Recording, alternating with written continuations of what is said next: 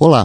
Quando o Visigodo Alarico saqueou Roma 66 anos antes da queda de seu último imperador, Rômulus Augustus, nome composto ironicamente pelos do primeiro imperador e do fundador de Roma, São Jerônimo lamentou a extinção da luz mais resplandecente de toda a terra, quando o império perdeu sua cabeça e o mundo pereceu em uma cidade.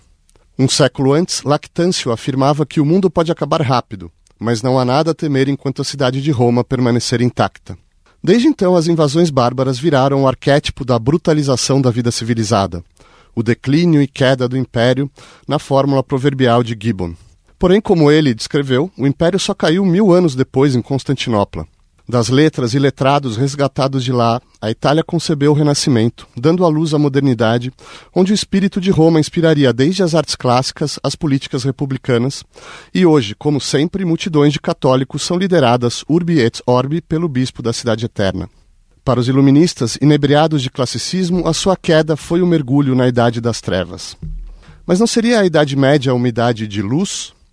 A engenhosidade arquitetônica de suas catedrais góticas é mais fulgurante que qualquer maquinação romana para copiar os gregos. Seus cavaleiros se bateriam aos maiores centuriões, seus escolásticos inventaram a universidade, seus poetas o romance, e do menor deles surgiu talvez o mais são dos santos, Francisco.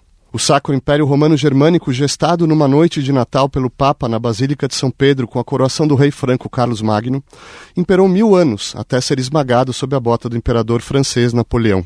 As letras latinas são belas, bárbaras, mas sua língua morta só frutifica barbarizada em pedaços nas nossas línguas românicas. Não é a República Romana que a Inglaterra tributa seu parlamentarismo democrático e sua monarquia constitucional, mas as ligas tribais de celtas, anglos, saxões, bretões, normandos. A consciência e a arte germânicas são povoadas dessas bestas loiras que Nietzsche amava. Thor, Siegfried, Arthur, Parsifal, Tristão, Isolda. Para Hegel, esse povo consumava a apoteose do espírito divino, inaugurando o império da verdade e da liberdade para o universo.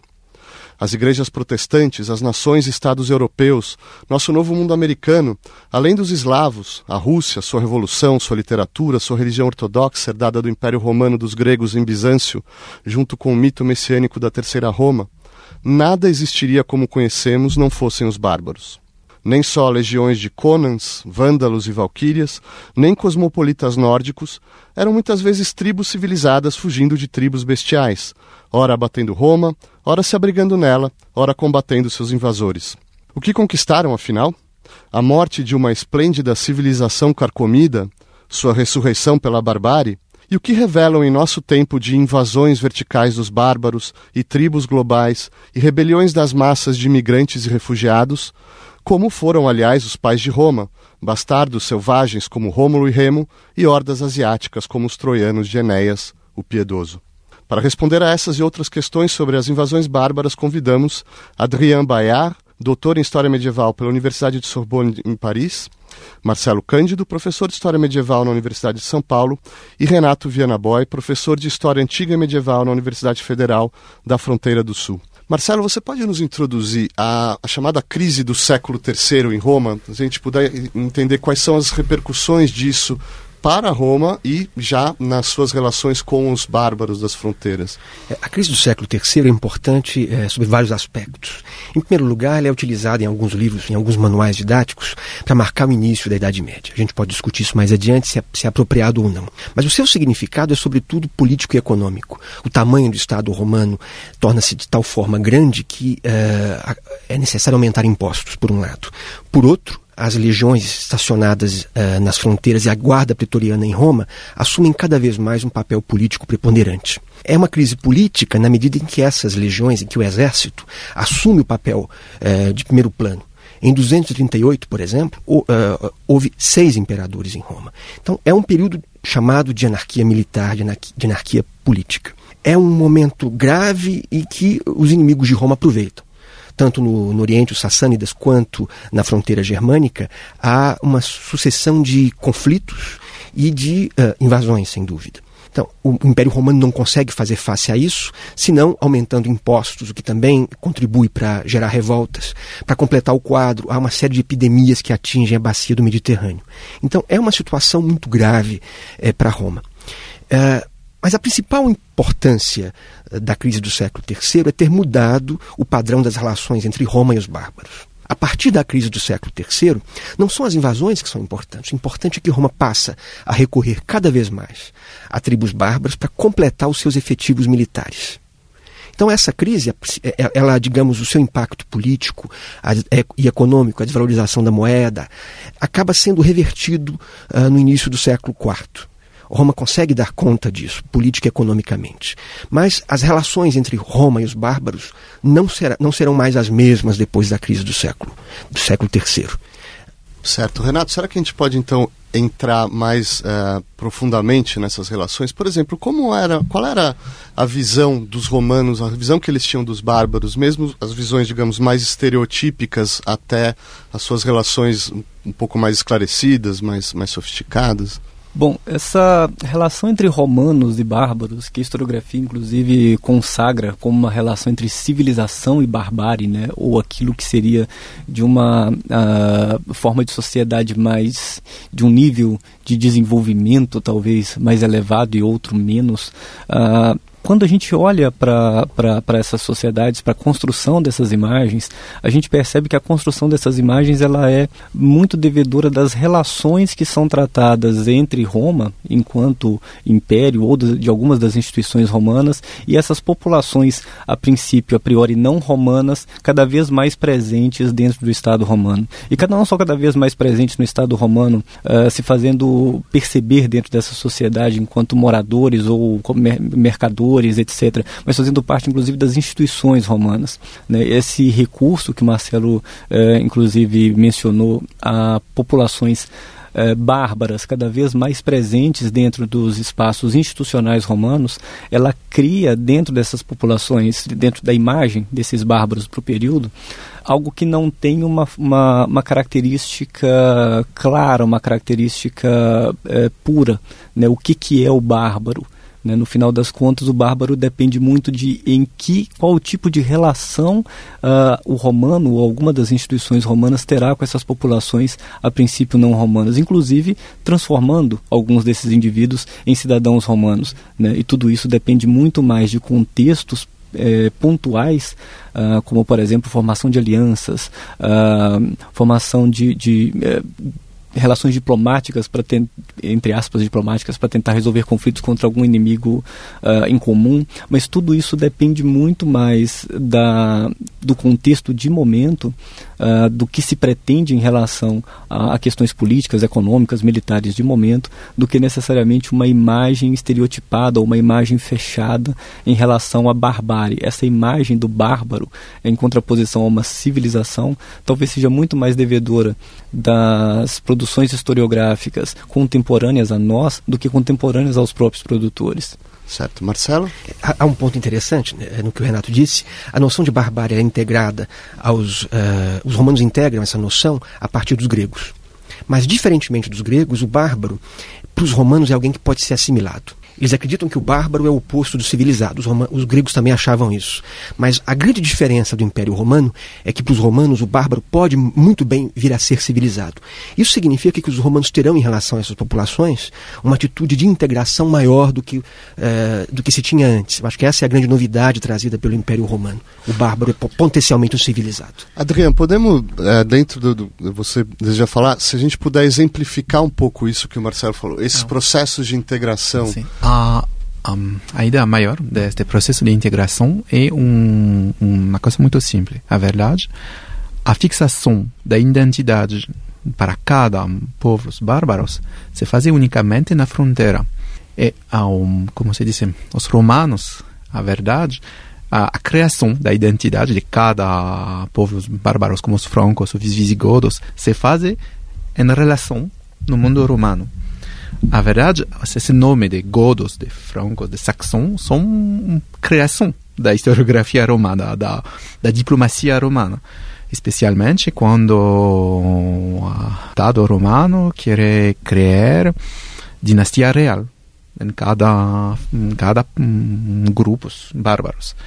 E é, é central esta ideia da que a verdade, esses grupos são, sim, são uma produção da civilização romana E também, por quê? Porque temos este, esta necessidade militar, tem também um, necessidade comercial, porque porque os bárbaros são no mesmo tempo o Barbaricum é uma área de expansão econômica do império de exportação da cerâmica romana das moedas das armas romanas e tem uma dificuldade na com a historiografia do século XIX de entender a, a plasticidade da relação entre o, o império e o barbárico o, exer, no, o exterior do império. Hum, agora, será que a gente pode apresentar um pouco um quadro assim, um pouco mais gráfico, geográfico e etnográfico? Quais, quais eram as etnias que estavam ali é, realizando essa interação na fronteira, só para ter uma ideia geral assim para o nosso ouvinte?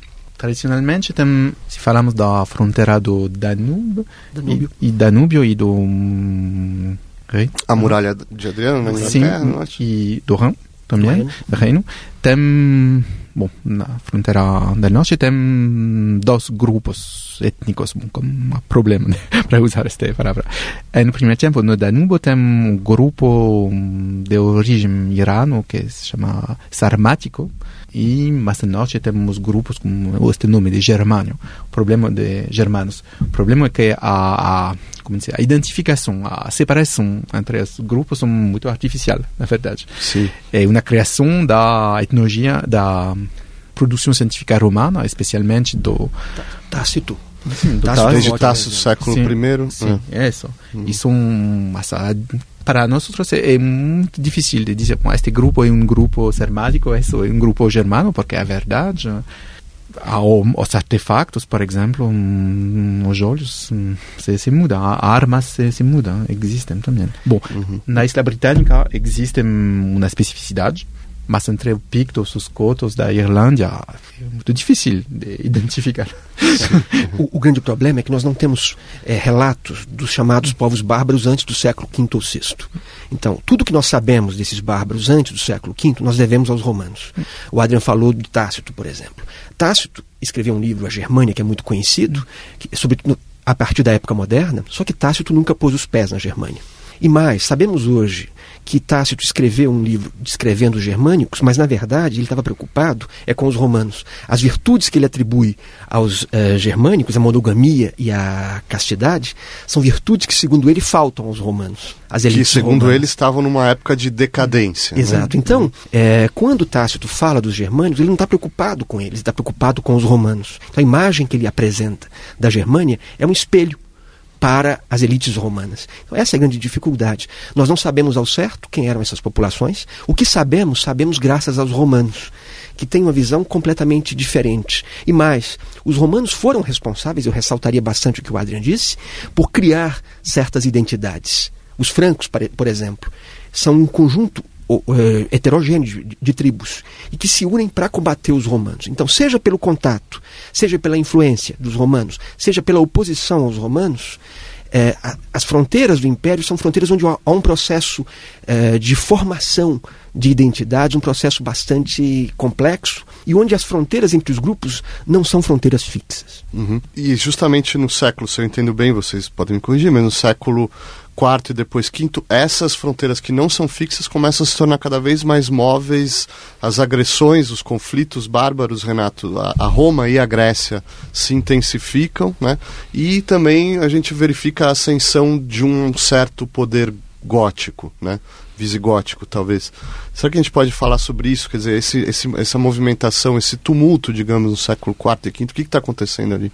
Sim, uh, na verdade, o que, o que a gente consegue perceber com clareza dessas movimentações em relação a, a não só as relações eh, políticas, militares, sociais entre romanos e não romanos, como também a própria, a própria movimentação do espaço político de fronteira, uh, talvez seja um pouco do resultado daquilo que o Marcelo mencionou no começo, no século III, uh, de, uma, de um número uh, cada vez maior de, de elementos não romanos, romanizados, uh, juridicamente, é, tornados cidadãos juridicamente e, e, constituindo parte desse processo uh, administrativo, tanto no sentido político quanto no militar, posteriormente também no religioso, uh, dentro de um espaço que não é único. Né? Roma nunca conseguiu é, formar, não só no, no, Império, mas até nos últimos séculos de República, é, nunca conseguiu formar uma identidade. Né? Essa ideia de uma identidade bárbara, a gente vem falando que ela, ela acaba não existindo como construção, mas uma identidade romana também não é perceptível. E quando você chega no século IV, V, uh, essas identidades todas que não são homogêneas e que, mais do que não ser homogêneas, elas são conflitantes muitas vezes, estão disputando o espaço de poder dentro das instituições romanas. Né? Uh, o caso mencionado, por exemplo, dos godos e dos gregos, ele acaba sendo eh, bem documentado. E o caso dos gregos é muito curioso, porque no final do século, uh, perdão, no começo do século IV, né, e já começa a, a, a, demonstrar uma transição que não é só de fronteira e não só uh, de, de, formas de, de, organização, mas uma trans, transposição da, da, da, ideia de capital, de centro político, que começa a ser compartilhado com Constantinopla. Né? Uh, ou seja, a ideia de que esse império está grande demais, que esse império tem dificuldades de lidar com os espaços de fronteira, como o Adrian falou bem, uh, e também essa ideia de que do centro tentar eh, não só governar, mas eh, proteger espaços de fronteira está cada vez mais complexo. Não, não só em relação de dentro do império para fora, ou seja, dos romanos para os bárbaros, mas internamente, inclusive. Né? Essa ausência de uma identidade romana também faz com que essas eh, instituições, como por exemplo as instituições militares, não lutem por Roma né, lutem especificamente por elementos regionais, né, pela defesa de espaços eh, regionais, espaços pontuais, não necessariamente com uma identidade com a Roma, mas identidade com os seus, os seus compatriotas, entre aspas, eh, regionais, tribais. E como é que os romanos vão interpretar esses eventos? Eh, a gente falou de Tácito, que atribuía uma decadência de Roma no século I, mas existia essa noção, por exemplo, o saque de Roma por Alarico em 410. A gente sabe que ele despertou Agostinho a escrever uma obra. É, por exemplo, por que, que ele escreve essa obra e quais eram os seus antagonistas? Quais são, quais são as interpretações à época que é. começam a surgir ali, Marcelo? O saque de Roma teve um impacto no mundo romano, que sabemos é porque foi muito maior do que a chamada queda de Roma em 476. O saque produz uma onda de choque muito grande.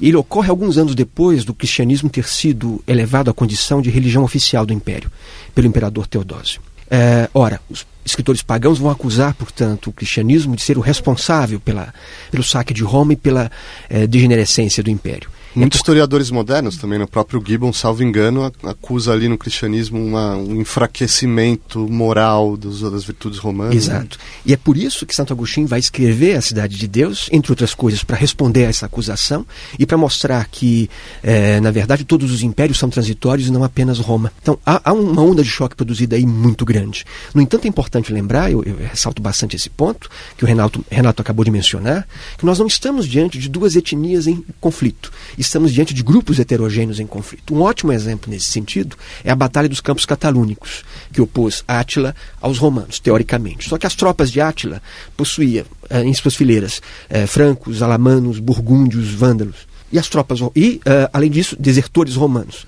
E as tropas romanas tinham vândalos, francos, romanos e desertores hunos. Então há, há, um caldeirão muito um caldeirão fervilhante de identidades aí foi a historiografia do século XIX que transformou esse processo, esse fenômeno, numa oposição entre bárbaros e romanos. Mas ela não foi uma oposição étnica entre bárbaros e romanos. A dificuldade para entender, por exemplo, este exemplo dos anos 410 é de entender que a verdade não é um conflito externo no Império. O problema é que uh, os, os visigodos são mercenários do Império e que Roma não paga o soldo. O soldo Sim, do... Inclusive o general Máximo chegou a ser o, uh, Estilico, né? O nome do um grande general romano. E o problema é que não existe esta diferença.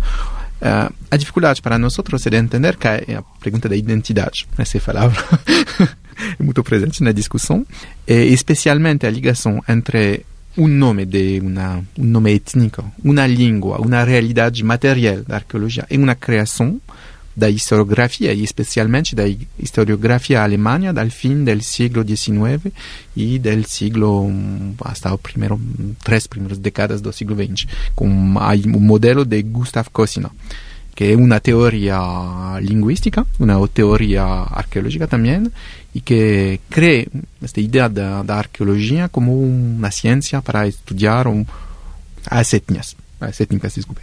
E é uma ideia, é um modelo, é um bastante difícil contestar, porque tem um, famosos mapas da invasão que cada pessoa tem na cabeça, mas é a verdade que, que é, falamos da, da identidade política, da identidade linguística, da identidade prática da gente, que se usa ou não na cerâmica romana ou na cerâmica bárbara, falamos da, da costumes funerária, que são diferentes também, tem um outro papel, para um outro nível para entender a identidade identidade religiosa. Uh, a gente fala da, da heresia ariana como uma heresia da barbárie, mas a verdade, os godos uh, usam esta versão do cristianismo, porque é uma versão do cristianismo, porque uh, na época da conversão do povo godo, o imperador é Era. ariano. É a dificuldade, que não é uma heresia bárbara. Uhum. E, cristianismo foi um vetor de integração dos bárbaros ao império, um vetor muito eficaz. Então, quando começam a acontecer aquilo que você mencionou, Marcelo, a respeito das, das fronteiras políticas que começam a se mexer e das, daquilo que a historiografia chamou de invasões, na verdade, são conflitos internos, é uma grande guerra civil e essas populações bárbaras, que têm nomes bárbaros, etc., elas já, já estão integradas ao mundo romano há muito tempo. Elas estão integradas e você tem também é, ondas bárbaras, vamos continuar usando a expressão, é, vindo do, do, da, do Oriente, Renato, quer dizer, você tem, digamos, bárbaros mais antigos, mais acostumados a Roma, e bárbaros novos, por exemplo, os vândalos e os hunos, né? Quer dizer, qual é o efeito que isso vai trazer também para esse, para a Europa Ocidental? Hein? É, essa, essa ideia de barbárie, né, é curiosa, como o Marcelo falou, ela é uma ideia grega né? Uh, e no momento justamente de conflitos entre populações gregas que nunca também formaram um império grego, né? talvez com uma exceção para o caso macedônico, mas é uma exceção pontual, uh, contra populações persas, né? contra populações uh, de fato orientais. Né? essas populações, como os sassânidas, os persas, esses nunca se integraram nem ao mundo grego, uh, nem ao mundo romano de maneira consistente, como foi o caso, por exemplo, no, do, do, das populações uh, do Ocidente, em especial no caso de populações mediterrânicas, né, o caso de vândalos, godos, ostrogodos, etc.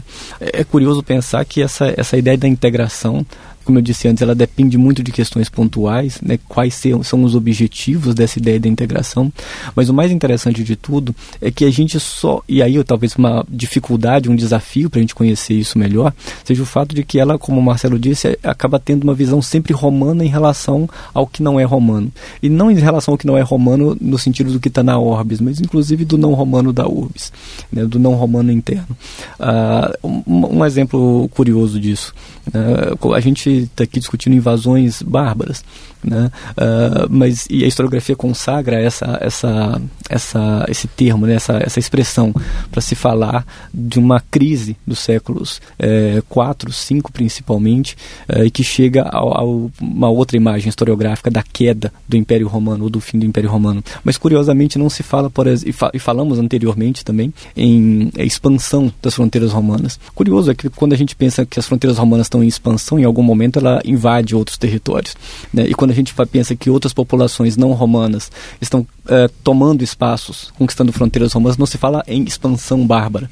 Né? Então são construções historiográficas que partem justamente dessa ideia de que a maior parte dos documentos que nós temos são, são fontes, são textos uh, de Roma olhando para o outro, né? ou de Roma olhando para si mesma. Né? Dificilmente a gente consegue, a gente discute muito essa ideia né? Do, da invasão romana, da, da, da expansão romana, uh, mas é, é, difícil consagrar uma outra imagem historiográfica que, consiga, que consiga substituir a essa ideia, por exemplo, de invasão com o mesmo efeito. Né? Até pela própria tradição que esse termo carrega consigo. Um exemplo muito bom deste fenômeno, né, que Renato falou, é a análise da, dos sítios da produção da grande village do, do norte da África, da Tunísia, por exemplo.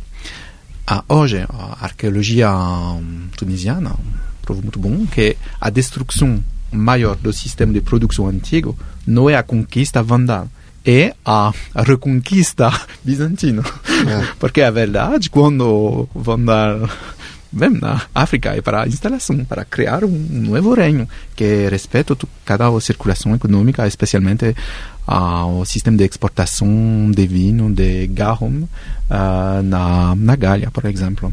Mas uh, a tropas bizantinas, que foi composado do bárbaro também, destruiu tudo. E incêndio a norte da África. E incêndio a Itália também. O mesmo vale para a Itália. Quer dizer, a chamada queda de Roma não provocou nenhuma destruição, nenhuma interrupção é, da administração romana, das estruturas romanas. Sabemos hoje, graças à arqueologia, que o maior volume de destruição da infraestrutura romana na Itália, aquedutos, estradas, foi durante a tentativa de reconquista de Justiniano.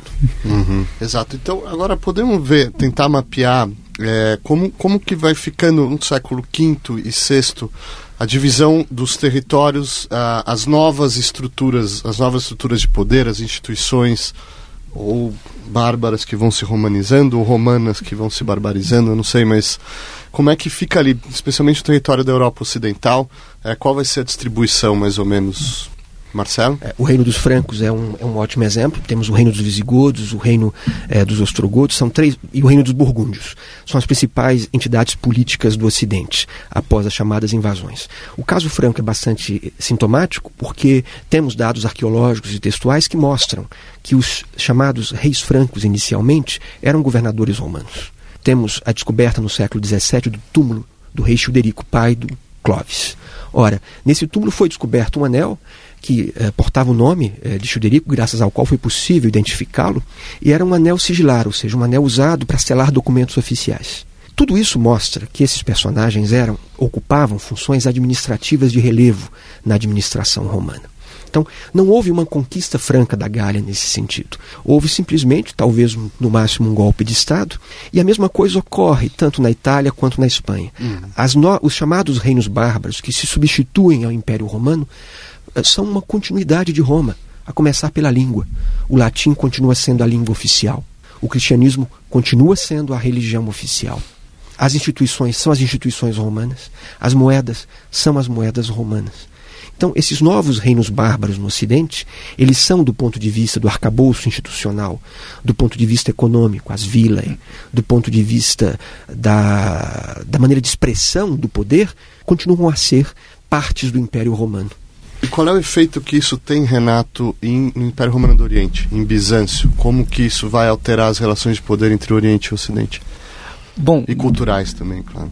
Bom, cu culturais é possível dizer, até com, com, com, com, segurança, que o distanciamento era muito grande já bem antes uh, do caso clássico né, de 476 do século V, ou, ou recuando inclusive décadas em relação a isso, ou um século. Uh, culturalmente, a, esse mundo bizantino, né, que, que, que, também não se chamava de bizantino, a não ser pela própria capital, né, que é o antigo nome de Constantinopla, a cidade de Bizâncio.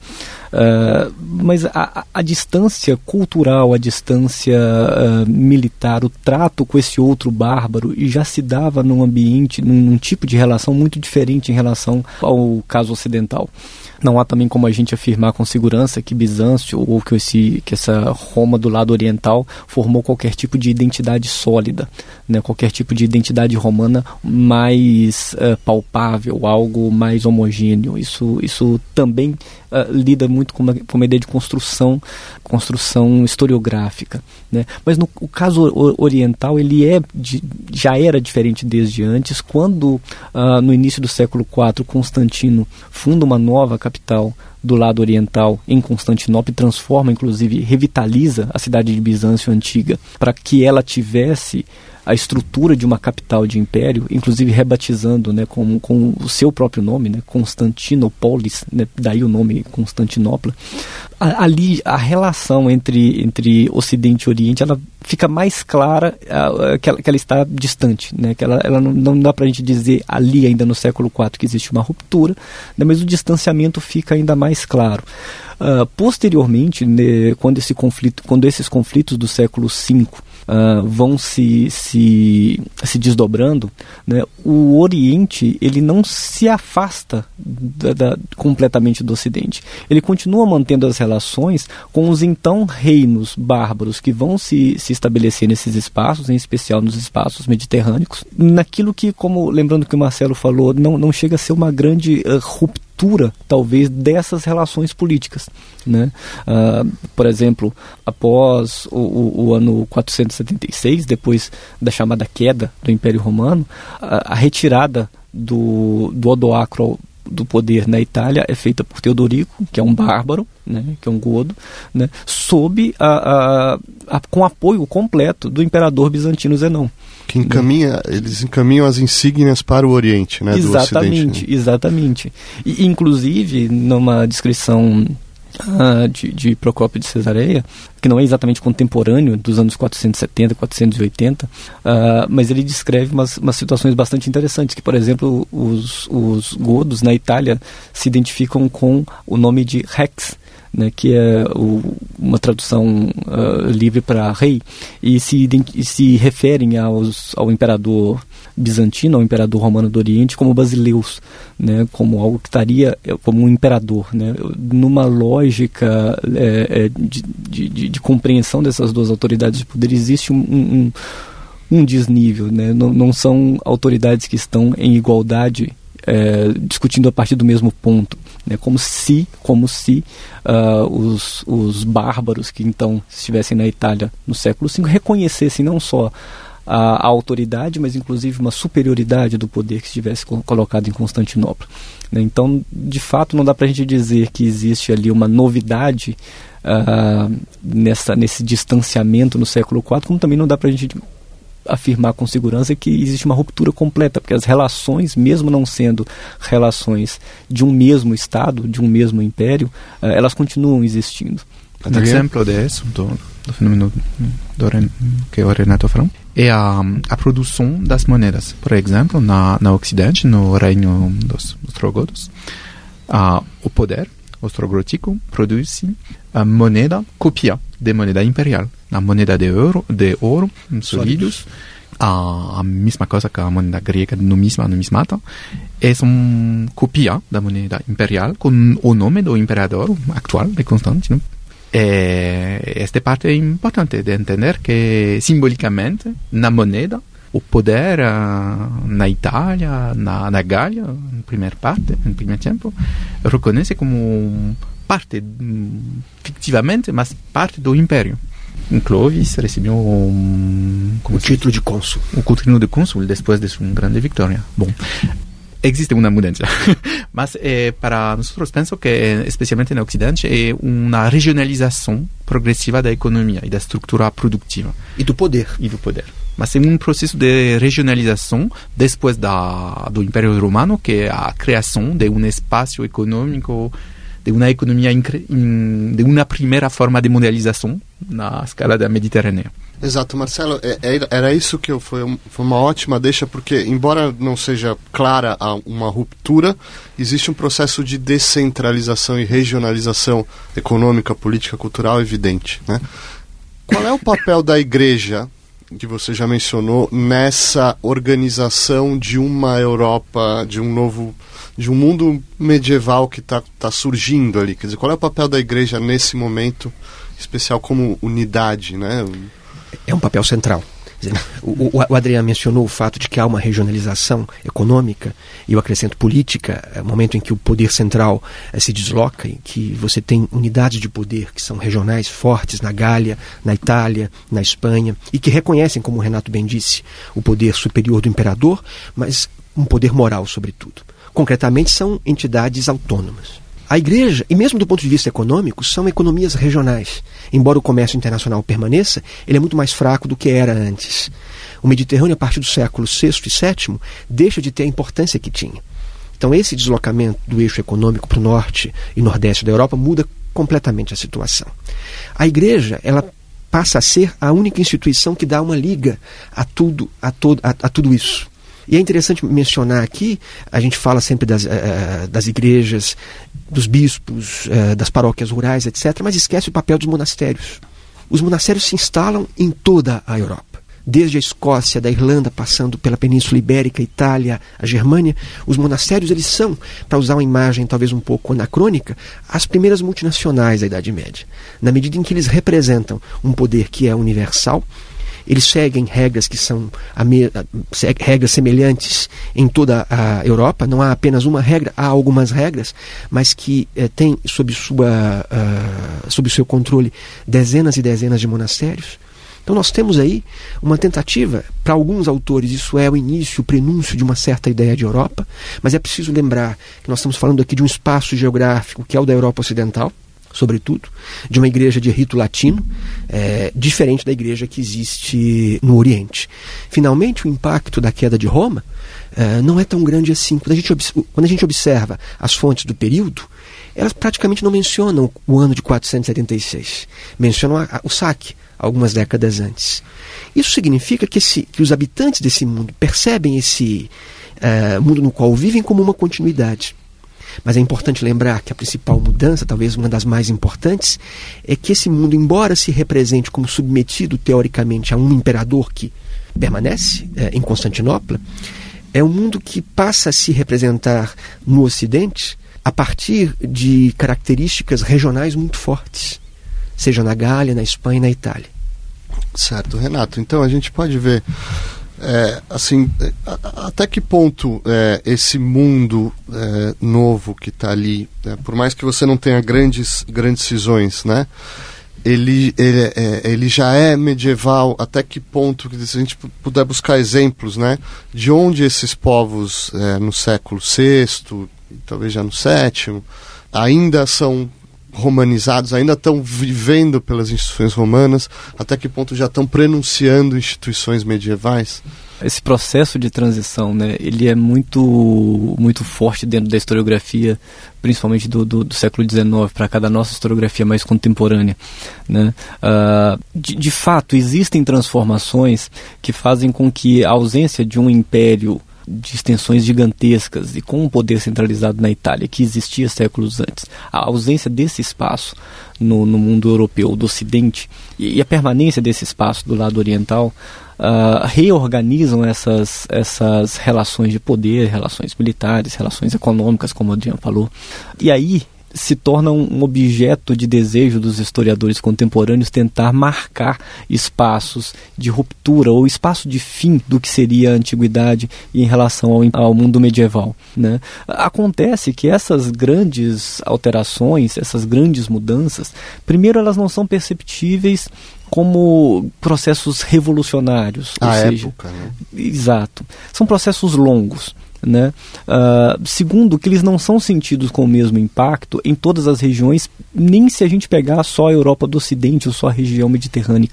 Né? A sensação dessas mudanças, a forma como o, a, os documentos do período uh, uh, retratam essas relações não são de, de, de algo como se fosse uma, uma catástrofe, uma catástrofe exatamente, algo apocalipse exato, como, fosse, exato, como se o mundo estivesse acabando ali.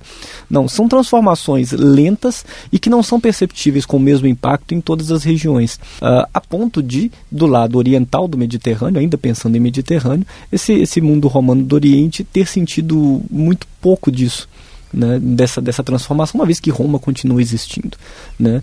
Uh, e pensando que, por exemplo, no século VI, uh, Constantinopla já é uma capital há pelo menos dois séculos. Né?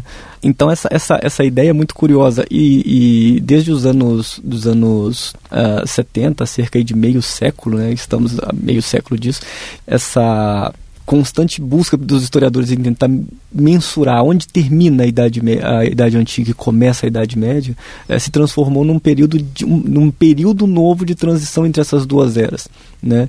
que, dependendo da linha historiográfica, é chamada de primeira idade média ou alta idade média, ou antiguidade tardia, né? como um processo de transição. Mas até essa ideia de antiguidade tardia ou primeira idade média também não tem, uh, diferentemente da, da, da, do ano 476 66 que marca essa ruptura, essa antiguidade tardia ou alta idade média, ela não tem uma, um momento de início e um momento de final como um processo também é, consensual entre os historiadores.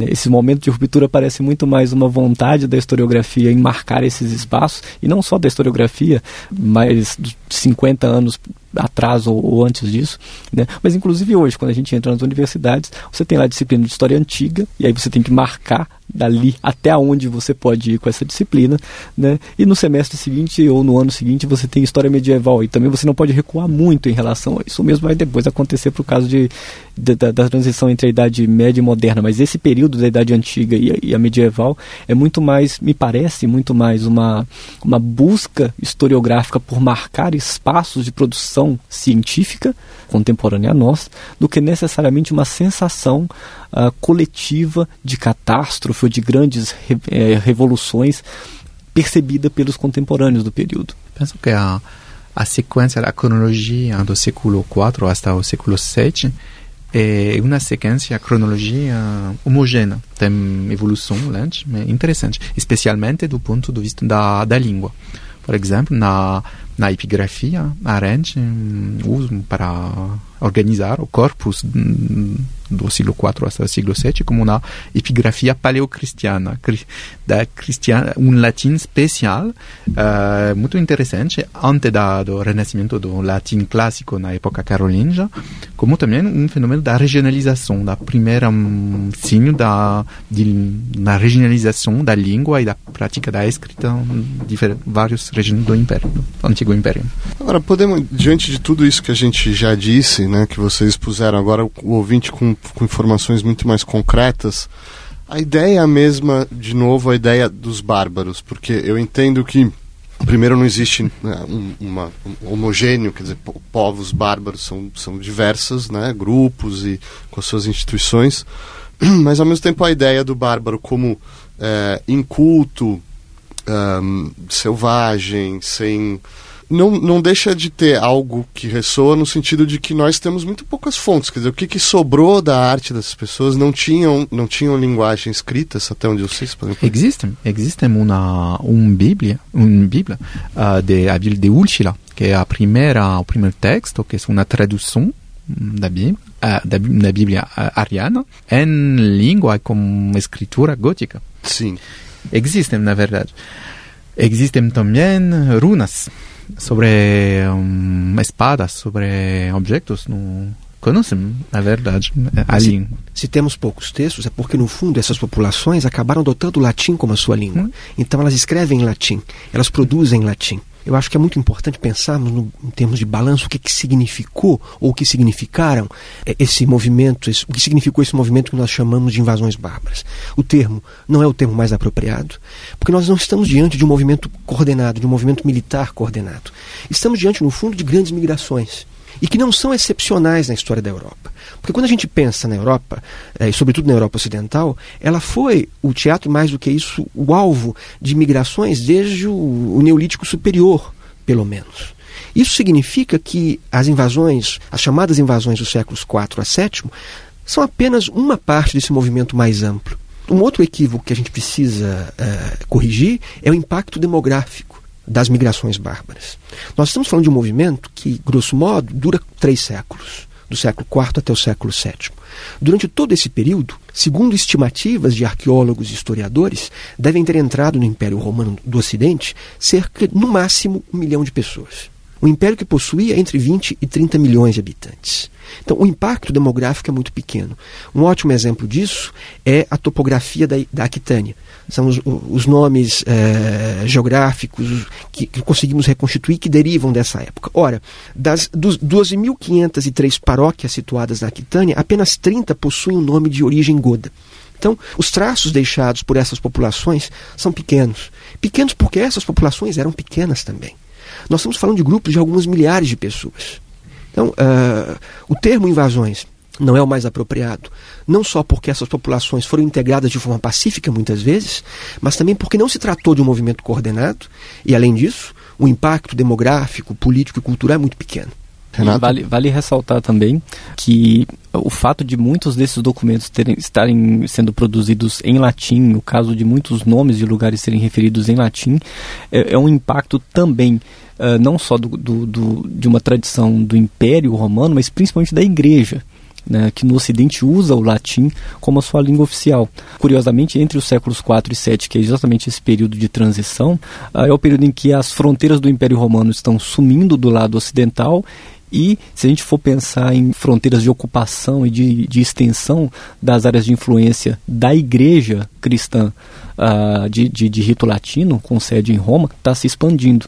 Né? É um processo que, à medida que, os, que, que, o, que o império vai sumindo do mapa, a igreja vai se fazendo presente nesses espaços. Então, existe também, para além dessa tradição romana, uma presença desse impacto, da, da presença da, da igreja cristã, uh, se fazendo uh, não só presente, mas interferindo diretamente na própria produção documental desses espaços. Hum, foi muito a propósito, desculpa, hum, da criança que falar. Um outro nível de reflexão é, por exemplo, a, a mudança da, da, costuma, da costumes funerárias. Por exemplo, na, na norte da Gália, na noroeste da Gália, a verdade não tem invasão.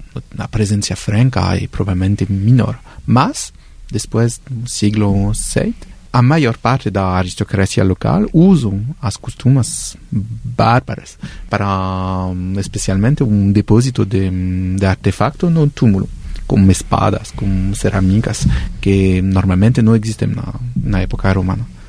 Mas a verdade é que significa este movimento de um processo de aculturação também, um processo de imitação da corte real e em, provavelmente nas últimas anos do Império uma estratégia fiscal também porque a gente que são francos não pagam taxas e é uma maneira de demonstrar que não, não tem nome romano mas na verdade sou, sou francos e não querem pagar imposto no Império é. e também tem é dificuldade para nós outros especialmente no campo da história cultural porque tem vários níveis da, da identidade e, a, e nos actores que querem julgar com isso continuamente com uma identidade uh, linguística, com uma identidade familiar, com uma identidade religiosa. E a dificuldade que uh, agora queremos cortar as coisas.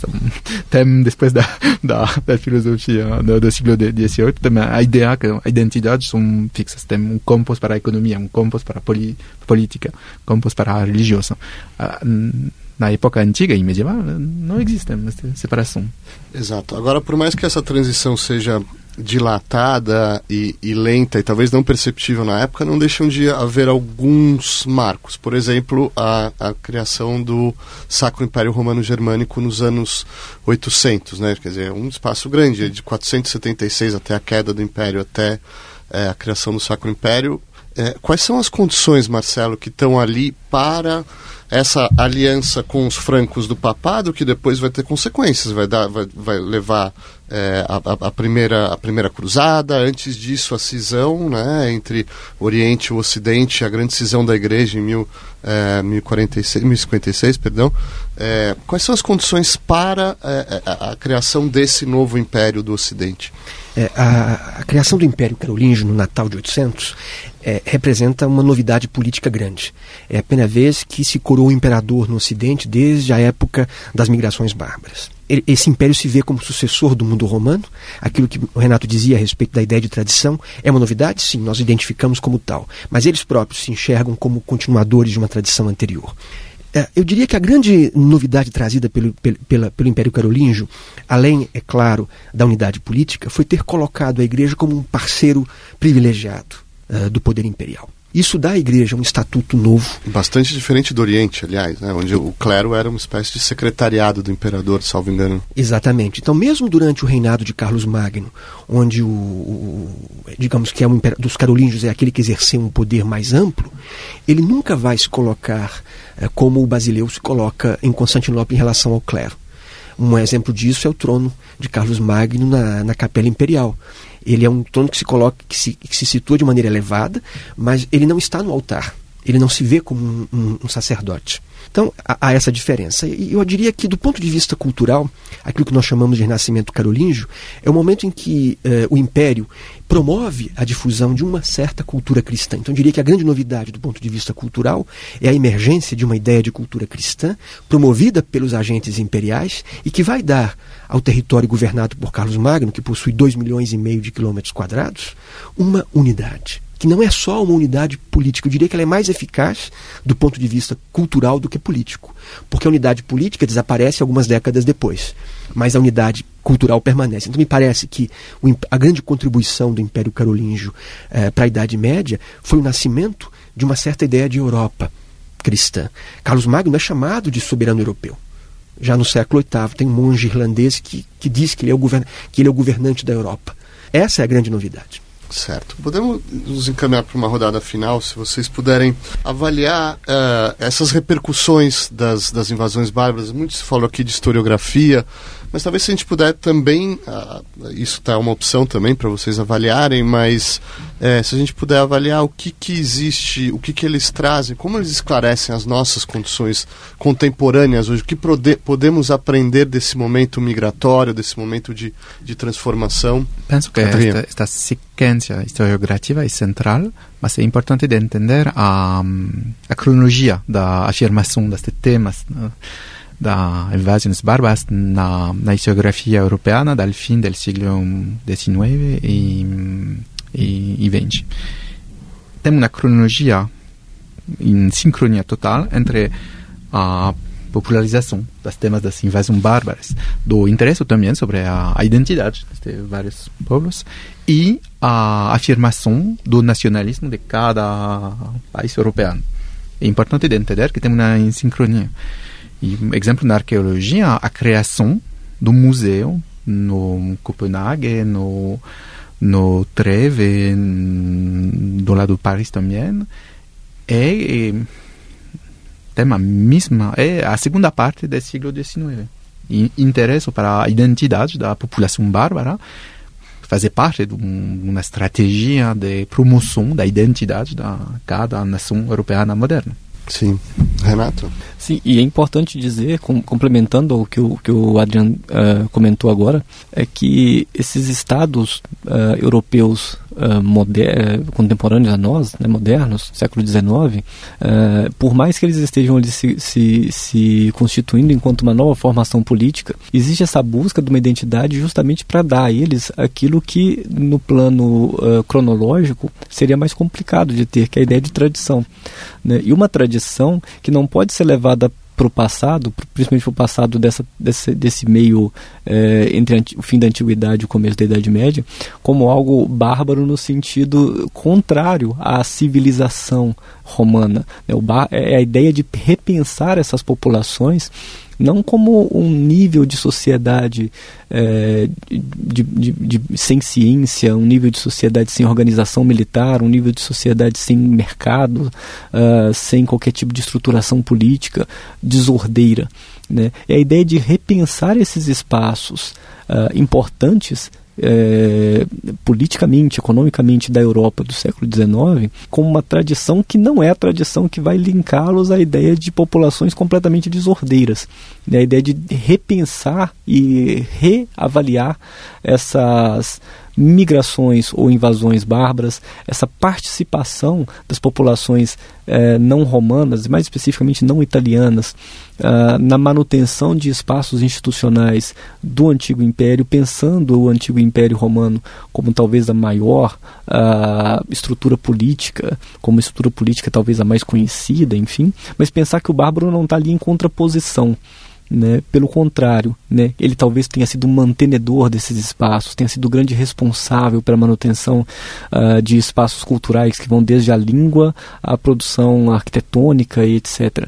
Né? A ideia de que essas, essas populações, esses estados novos não são, eles são tradicionais e não são tradicionais no sentido pejorativo. Né? Eles são tradicionais no sentido de uh, mantenedores de espaços da mais alta cultura que tem existido antes, né? entre o fim da Antiguidade e o começo da Idade Média. Marcelo Cândido? Eu acho que a, a, o principal impacto das invasões bárbaras no mundo contemporâneo é político. É político na medida em que é, dois importantes estados uh, nacionais da Europa no século XIX, a França e a Alemanha, na segunda metade do século XIX, tomam as invasões bárbaras como o berço, como o momento em que uh, os respectivos povos nasceram. Isso transforma a história das invasões bárbaras numa história nacionalista. E mais do que isso, é, eles transferem a história melhor, a historiografia do século XIX transfere para aquele momento a luta entre bárbaros e romanos, fabrica uma oposição étnica entre bárbaros e romanos e faz delas a, a ancestral da luta entre franceses e alemães. Então me parece que há uma conexão contemporânea profunda, que hoje nós conseguimos avaliar de maneira muito clara, e a historiografia recente, até 30, 40 anos atrás, traduzia isso de forma muito, muito clara a ideia de que, na verdade, não é a história dos germânicos do século V que estamos descrevendo, mas a pré-história dos alemães. Então, muito além do que as, as invasões, as, as migrações bárbaras contribuíram para a formação da ideia de Europa, me parece importante observar o quanto essa história reapropriada no século XIX e XX é parte constitutiva da história contemporânea. Perfeito. Isso vai ficar para um outro programa, uma outra edição, mas agradeço muito Marcelo Cândido por hoje, Adriano Baiar, perdão, Adriano Baiar, Renato Viana Boy, muito obrigado, obrigado por ouvir e até a nossa próxima edição.